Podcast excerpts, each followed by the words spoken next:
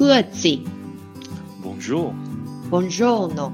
Allegra。你们现在收听的是瑞士的 Small Talk，来跟我们一起分享瑞士生活的酸甜苦辣吧。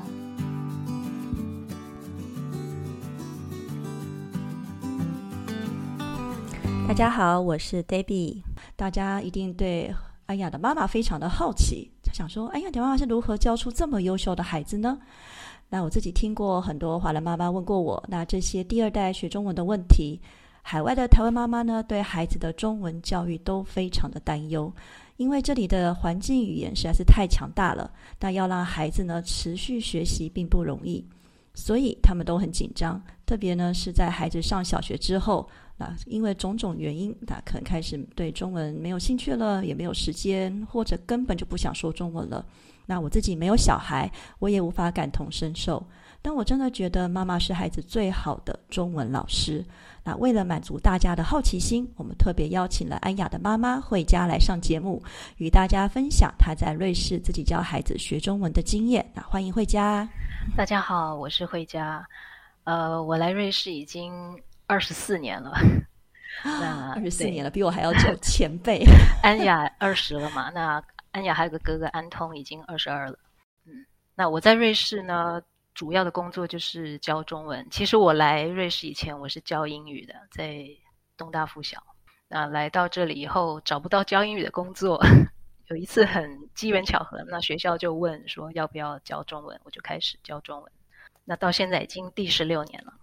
第十六年了，哇，真的很久了。就是因为你是中文老师，所以你觉得自己教孩子中文？应该比较简单嘛，是吧？呃，我觉得完全不一样，因为我教在这里教的主要是成人，那要教自己的孩子，因为是他们的母语，所以又跟教瑞士成人是不一样的。你说到教哦，我觉得我更愿意说是陪伴，就是从小孩一出生开始，我就给他们全中文的环境，我真的一个德文都德文都没用到。对，都不说。那有人会说：“哎，你自己是英文老师，你也没教孩子英语，就很可惜。”但是我觉得这一点也不可惜，因为我觉得中文才是最重要的。毕竟孩子是一半的台湾人。那我从孩子出生，我刚刚说就给他们全中文的环境，只要孩子醒着，只要他是跟我说话，绝对就是中文。他们从小我就创造这样的环境给他们，所以他们没有不说中文的机会。我想安雅在她的访谈里面也说过，她就习惯了，就跟我是说中文，跟哥哥也是，她跟哥哥到现在还是中文。真的吗？连他们之间互传，对对对，他们之间互传的讯息，我自己有点惊讶，他们之间互传的那个讯息，我有一次看到，哎，还是中文，我就问他们为什么，他们就习惯了，他们不会因为打德文比较快，他们还是用中或者录音，那他们之间讯息的录音也是中文。真的，但是我听过很多的孩子兄弟姐妹，他们就从小就是讲德语，虽然跟妈妈说中文，但是小时候他们可能在房间里自己玩，就全部德语。你是怎么样让他们自己说中文，还是他们真的就自己感觉到我跟哥哥跟妹妹就是要说中文？嗯，我觉得就是我带他们的时候，因为小时候两个孩子一起带嘛，我那时候还是全职妈妈，我开始教授的时候，他们都已经上幼稚园了，那。当全职妈妈的时候，两个孩子一起教，就习惯了。我们三个人在一起就是中文，那他也不会变成两兄妹在一起的时候变成德文，没有没有这样，就是在我家没有这样的情况。那你是怎么不能说教？我们刚才说是陪伴，你是怎么样陪伴孩子学中文的呢？呃，我就说完全，我跟他们讲话就完全百分之百的中文，然后两个孩子都是。两岁左右，我就开始读书给他们听。一开始就是简单的一些绘本啊，或者呃唐诗，我跟他们读了很多。那以前就不像现在那么方便，唐诗不一定懂，但是就是读给他们听，他们也自己翻书，所以在那个时候也就认了一些字。我觉得有点可惜的是，我当初没有把这些保留下来，就是有时候想到就录一下。现在还有安雅两岁多的时候读的唐诗，在我的手机上。哇，真的吗？那那那也可以发给我们。啊可以啊，可以发，可以播放吗？可以，因为两岁多天哪，他太可爱了！而且他读唐诗的时候，真的是很棒的回忆。就是我觉得很好玩，是他不一定看得懂字，但是他可能有一些图像记忆，所以他会自己翻页，然后翻到那一页的时候，他就知道啊要念什么。朝辞白帝彩云间，一日江陵一日还，两岸猿声啼不住，千里轻舟已过万重山，轻舟已过万重山。真的，所以他那个时候是两岁多，他其实还不认得字吧？就是他就大概，因为他有一些图片，对不对？对，图跟字，那因为字也蛮大的。他还会就是指，当然我我会教他们指指那些字，然后跟跟着读。那我刚刚说的陪伴哦，就是我觉得 妈妈的时间真的是很重要。就是你希望小孩讲中文，那你就要对他讲中文啊。你刚刚说到小孩之间变成德语，我就说我没有这种情况，但是有些有些妈妈会跟我聊天的时候，我就发现他在对小孩讲话。是中英德一个句子里面可能有三个语言，这个是我很早我很早以前我就跟很多朋友说不要这样跟孩子讲话，就是太乱了。对，可能因为我本身就是我来之前我是教英语的嘛，那我学过英语教学，所以在英语教学理论里面，我们就是也强调不要混用语言。对。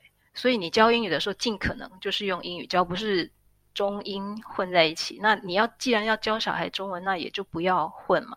但是真的，我见过太多，应该说我见过混用语言的人比不混用的多太多了。就同一个句子，不要夹其他的语言。我想这个在安雅的访谈，他也说，他也说过。啊，他说我对他讲话的时候就是中文，那他有什么不懂的，我还是用中文解释。你在就除了教唐诗啊，或者陪他们读书这样以外呢，你你们会用什么教具吗？或者玩具吗？陪他们学中文吗？对，这个你你提到这个，因为我教他们已经十多年以前嘛，那个时候其实这些东西没那么多，我还自己做，我就是自己做，而且我两个小孩是分开教，因为。两个小孩个性很不一样，安通是比较需要推的，那安雅是 需要拉的。安雅还会偷写习作，我还记得，就是呃聊天的时候还没有教到的。我是从台湾带那个康轩的课本。哦，那对，那康轩课本还有习作，可是我觉得教材方面现在比以前方便多了，网络的资源那么多，对，现在什么都有。对啊，你那个时候是我帮我想一下，就是二零。零几啊，那个年代嘛，那个时候，对对对，二零零几那个年代，有有 Facebook，有 Skype，有，但是买东西的话，其实我们这些教材教具都还是从台湾寄吧。那个时候，对，就是从台湾回去的时候就带，或者如果数量大的话，因为我姐姐孩子比我大，那她就是就有点流传下来就给我们，那她都很大量的，我就全部寄过来。哇，所以你这样时候花了不少钱吧？嗯嗯嗯，但是我觉得钱倒是其次。我觉得很多妈妈很愿意花钱帮孩子买书啊、买教具什么的，但是时间我觉得这个是比较重要的。我刚刚说到孩子，只要他醒着，他跟着我的时候，就是他学中文的时间。因为你其中给我的问题有提到，嗯，一个上呃一个礼拜上课多少小时啊？然后上多少次？但是我觉得在教室里，虽然我们是在家上课，但是在教室里学绝对是不够的。对，绝对不够。所以就是我要创造这样的环境给他，只要醒着，只要跟妈妈就是中文的时间，在生活中学习。他跟我一起做饼干，所有的步骤、所有的材料，这些中文他也学起来了。对，我们去散步讲的话，都是你不能就。只用课本对，在教室里学，我觉得这这个没没有办法学好。这真的是，我们都学过外语，也知道。对啊，没错，这语言学习真是需要时间累积。但是，但是你们在家的时候，你可能还是会固定一段时间，说：“哎，这个时间我们来上一下康轩，会吗？” 对对，那那个时候就是每个礼拜三下午。哦，每个三，就他真的会乖乖坐下来嘛？因为安雅也稍微抱怨了一下。但是就一个礼拜那么一次，就他跟哥哥的学习方式应该很不一样。他是比较喜欢学中文的嘛，还是比较喜欢写字？因为你说他会偷写习作，就因为习作里面不只是写的练习，有时候还有画的。那他小时候很喜欢画，哦，所以我说我自己也设计了一些，像是学习单，让他，比方我们学水果，我就会，呃，比方说我就写一个句子，我在台湾吃过西瓜，我就让他画西瓜，让他画凤梨。嗯哼。哦，那哥哥呢？哥哥会这么配合吗？安童，哥哥配合度比较低一点，但是他也还是就是把小学，我就说嘛，我们只上到四年级的课本，之后他们也忙，但是他们还是会愿意跟你，那时候还是跟你继续学嘛？是学到四年级吗？还是五年级？就是上到他们五年级，但是我们只用完了四年级的课本。哦，因为我们一个礼拜才上一次课嘛，嗯哼，也不像台湾，台湾的国语课几乎每天都有。对，但是你们，我看你们的那些简讯沟通，就还是都是全中文，这是怎么？到现在还是啊？你们孩子怎么怎么坚持下去啊？应该说是你怎么坚持下去？一定就是只写中文，一定跟他们只说中文，因为真的不容易。嗯，我觉得。这就是我的个性吧。我觉得我相信一件事情是好的，我就坚持。嗯哼。所以从小就因为我学的理论就是我要给他们全中文的环境，所以我就坚持一路坚持下来就是这样子。那他们真的就是习惯了，所以跟我到现在连写讯息都是中文。如果有时候真的比较忙，安通也会录音。安通比较常录音，那他的录音也是中文。哦，所以安通是比较懒得写字吧？是这样。他以前就不喜欢写，所以其实我的目标是，就一开始有孩子的时候，我的目标是我希望他们听说读写都没有问题。但是到后来，他们真的很抗拒写写这件事的时候，我就觉得我不要因为逼。他们写，就把他们推的离中文越来越远。我觉得没有人喜欢被逼，所以我就换一个方式。我觉得不会写，他他至少会打字，那那就好。所以我们就，因为我也教了他们注音符号，所以他会说，他会注音符号，他就会写。对了。他就会打，应该 对啦。我们也不能以台湾的孩子去标准去要求 住在海外的孩子也这样做，因为真的你在台湾可以写个一百个字没有问题，但是在瑞士真的很难。我们只能把标准降低，他愿意打字就好了。嗯嗯嗯嗯。他们他们是怎么样自己阅读啊？因为我那时候听跟你聊的时候，你还说他们会喜欢自己看书。因为安雅也说，她也就自己坐在那里看书。这样这很难呢。对对，但是在到就是说一开始的陪伴的阶段很重要。就他们小的时候是我读给他们听，然后有一有一段时间是共读。大概多长时间？打开书读的时间，从几岁开始？共读应该也是。三四哇，这么小就开始了？嗯，三四岁对，就就开始。你就拿了一本书，然后就跟安雅、安童就开始一起读了，然后一边读一边比着那个字，跟他说这是什么吗？还是就你就先天马行空？呃，没有共读就比较，嗯，我我不我比较不会天马行空，我就按按照书上这样读，但是一开始也没有让他们指，因为有有时候那些绘本其实字也不会很大。字大的就只有唐诗的书，那绘本不大，但是因为有很多图片，然后我读，他们也记得。我我我说我现在因为年代久远，我很多不记得。我回去问安通安雅，安通还记得我读给他听的是什么第一本书，然后那本书我也呃叫。永远爱你！天哪，好棒的书！永远爱你，真的是这妈妈真是投入全心全意的爱，真的教他们中文。所以第一本叫《永远爱你》，那他还还记得什么书呢？我还蛮好奇的。你说三到六岁这个孩子，呃，对，这个这个我就我就问他们，他们看过的书还记得什么？那我小孩分开教原因也是两个小孩个性不一样，兴趣也不一样。那安雅有一段时间对猫很。很着迷，所以我就去找所有跟猫有关系的猫百科啊，还有那时候刚好很幸运找到日本有一系列就是猫的都是关于猫的故事，有猫管家、猫计程车司机，就都是猫的故事，那他就读得很开心。然后安通呢，就很早他就觉得那些绘本很，他他就讲很幼稚，不是无聊，他觉得很幼稚，怎么有可能猫会当管家？也太早熟了吧！所以他就喜，他就不喜欢那种有图画或者有小动物的。那我就找到那个天下。就是亲子天下的字的童话，我到现在我还非常的推荐这一系列的书。那安通还记得里面的什么傻蛋滚蛋啊？真的，就是不管是我读的还是他们自己读的，嗯哼，真的是记得的。所以你真的是应按照孩子的学习兴趣去帮他们选书，就不是按照妈妈的喜爱了。真的是按照他们的兴趣，因为按照我的喜爱，他们不一定要读啊。所以你都已经很期望小孩看书，那当然要找他有兴趣的书。然后还有一点就是，我觉得在看书或者其实生活其他方面也一样，妈妈要做孩子的榜样。你不能要求孩子看书，那你自己在旁边追剧啊，或者划手机啊。对我觉得这个也是。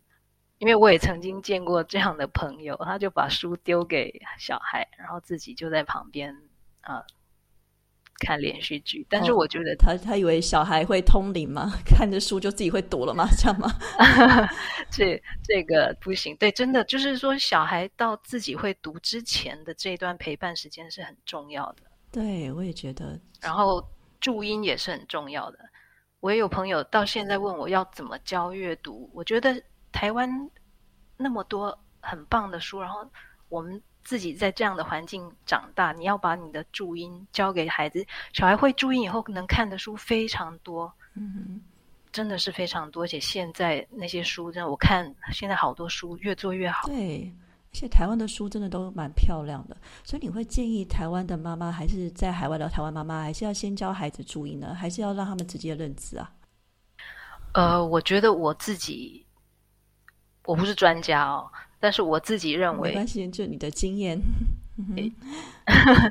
我的经验就是，我教孩子注音，在他们幼稚园的时候我就教，我教他们注音以后，他们就可以读很多书，那就真的也就愿意读。然后他也因为他们不太想写字，所以他们因为安雅说他就是学了注音，然后就用注音去打字。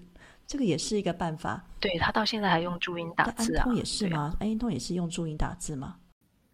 他也用注音打字，对。但是我就说他更常录音，更 常录音，比较懒啊。真的，每个孩子的学习方式都不一样，但是就是要按照孩子的学习兴趣去给予他们所需要的嘛。对对，就是这样子。然后也要让他们知道，他们做什么都是为自己。我不会觉得啊，你要。怎么怎么做，那我们就有什么奖赏、处罚，就更不用说。我没有处罚过孩子，我也没有对孩子。我真的在回想，我就说我想不起来。我问孩子，他们就说回想不起来。妈妈因为学中文这件事对他们发脾气没有？我从来没有。哇，你真的是太厉害了！因为我听也蛮听过蛮多妈妈是这样讲，说她就鼓励孩子说，你可以学中文，然后你可能学了十分钟的中文，你可以得到什么的奖励之类的，或者是你没有写作会得到一些处罚。但是这个对孩子来说就会变成，那我好像是因为要得到这个奖励而去学中文，而不是因为他喜欢想要学中文，然后再去学中文。就是为了自己吧，然后到现在，我曼通甚甚至开始学台语啊。他的手机上有他的台语的笔记，然后他就会看着。他不希望我公开，但是我私底下可以寄给哦啊，好，私底下可以看一下，好。但是你是怎么让他们自己觉得说他学这个语言是为了自己呢？你是怎么告诉他们的？嗯，我觉得也不是。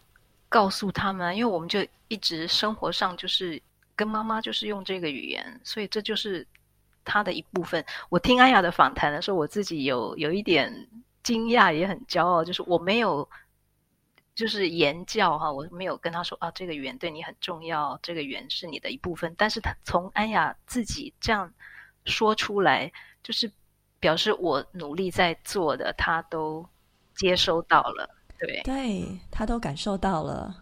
对啊，我今天一定很感动，一直对你这孩子感到非常的骄傲，真的。你刚问到为什么安通安雅到现在的对话还是中文，那我也问到安通这个问题，他就说他他从小就觉得他跟安雅讲话的时候别人听不懂，这是很酷的。真的吗？哇，这孩子真的太聪明了。哎，我没有想过是这个原因哎。我本来想说会不会是因为妈妈要求的，或者是他们自己觉得讲中文很蛮好玩的，还是怎样？因为是觉得很酷啊，他不想让其他的小朋友知道他们在说什么。而且我自己也经历过，就是他对着别的小朋友说话的时候，瑞士德语，然后转过头来对着妹妹就是中文。哦，那小朋友会觉得这小朋友很奇怪吗？我就不知道啊，那时候我也没问。那时候他们还小，就是在外面玩的时候，在外面公园，他对着小朋友是讲瑞士德语，对着妹妹还是讲中文。那你对必须在海外自己教孩子的父母们呢，还有什么样的建议呢？其实我觉得刚刚就讲了差不多，就是给孩子全中文的环境，说话的时候尽量不要混用语言，就是用中文。那再来就是大量阅读嘛，我们。大家都知道大量阅读的好处，那既然知道就去做，不要等。从今天开始就拿一本书陪着，对，专心陪伴，然后也做孩子的榜样。如果孩子已经可以自己读了，那孩子读书的时间，你也可以坐下来好好读一本书。呃，我在教小孩的过程，我觉得。有一本书影响我很大，就是那个蔡颖清的《妈妈是最初的老师》。那里面提到，妈妈要坚定而温柔，啊，严格不严厉。那我我就很努力把这个当做自己做母亲的一个呃一个算是目标吧。那我想我也做到了，因为我回想，我真的没有对孩子，因为因为学中文，我没有为他们，就是没有对他们发过脾气。那小孩子。努力回想，也觉得我没有，我没有逼他们学中文，我没有因为学中文的事对他们生气，但是我真的是很严格的，上课时间到了就是上课，那我很坚定跟他们一起做这件事，但是我真的是用温柔的方式带他们。所以小孩们真的对学中文的记忆就是，妈妈是一个很温柔的老师，妈妈很认真在陪伴他们学习，所以他们也愿意继续。哦，天啊，越讲越想哭了，好感动哦！没有，然后没有，我问安通了，他就说我没有凶过他们，但是他觉得如果他有什么不会或者是不愿意做什么事情的时候，他看得出来我很 我很失望。所以他就继续做哇，这是好温好贴心的孩子，真的。他他就是嗯，安通真的是一个很贴心，然后也很敏感的一个小孩。对。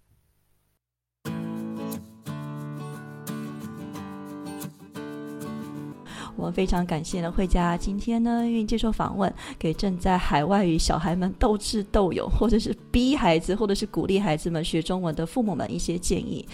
那我们说教育呢，教其实是分享经验跟心得，育是陪伴，找到正确的学习方式。有些华人父母呢，觉得把小孩送去中文学校学中文，那一周一到两个小时，一年之后呢，然后自己看了国语日报了。但是这是不可能的，语言的学习是需要时间的累积，所以呢，家长们愿意付出多少的共读时间，还有耐心的陪伴，这些呢之后都会得到回报的。那慧家的两位优秀的小孩就是最棒的例子。那我们谢谢慧佳接受今天的访问，那我们下次见，拜拜。拜拜。